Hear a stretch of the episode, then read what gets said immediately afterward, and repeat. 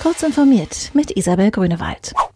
Knapp 120 Ärzte und Psychologen fordern ein Ende der psychologischen Folter und medizinischen Vernachlässigung des Wikileaks-Gründers Julian Assange. Er leide unter den Folgen des Aufenthalts in der ecuadorianischen Botschaft und im Londoner Hochsicherheitsgefängnis Belmarsh, schrieben die Experten in einem Brief, den die Medizinzeitschrift The Lancet veröffentlicht hat. Die Folterung von Assange müsse eingestellt werden und es müsse ihm Zugang zur bestmöglichen Gesundheitsversorgung gewährt werden, bevor es zu spät ist. Der Gründer und Chef des Internetkonzerns Amazon, Jeff Bezos, will 10 Milliarden US-Dollar für die Bekämpfung des Klimawandels spenden. Bezos schrieb auf seinem Instagram-Konto, der Klimawandel ist die größte Bedrohung für unseren Planeten. Er gründet daher den Bezos Earth Fund, mit dem Wissenschaftler, Aktivisten und NGOs beim Kampf gegen den Klimawandel finanziell unterstützt werden sollten. Erste Fördergelder sollen ab dem Sommer fließen. Sony schließt seine PlayStation-Foren am 27. Februar. Das betrifft neben den europäischen auch die nordamerikanischen Foren. Stattdessen sollten die Nutzer auf die Social-Media-Kanäle des Konzerns oder den PlayStation-Blog ausweichen, heißt es in der Ankündigung. Für Produktsupport wird auf die Support-Website verwiesen.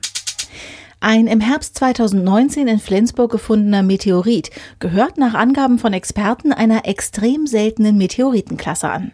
Der wenige Zentimeter große Brocken sei nur mit sogenannten kohligen Chondriten vergleichbar und enthalte Schichtsilikate und Carbonate, die sich unter Beteiligung von Wasser in der Frühphase unseres Sonnensystems gebildet haben.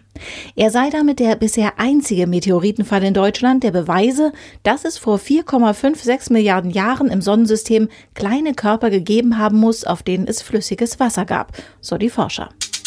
In einem Labor der Universität von North Carolina ist ein Wettrennen im Gange. Forscher um den Coronavirus-Experten Ralph Barrick versuchen, eine Kopie des neuen Virus anhand seiner genetischen Sequenz herzustellen, die von chinesischen Labors vergangenen Monat veröffentlicht wurde. Ihr Ziel ist es, mit den Kopien neue Behandlungen und Impfstoffe zu testen. Das berichtet Technology Review Online. Diese und weitere aktuelle Nachrichten finden Sie ausführlich auf heise.de.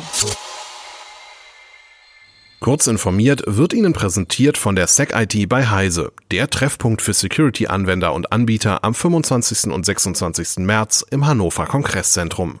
Hier präsentieren sich etwa 60 Aussteller aus dem IT-Security-Bereich.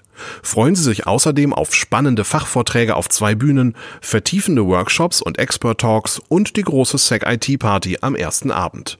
Mehr Infos und Tickets unter sec-it.heise.de.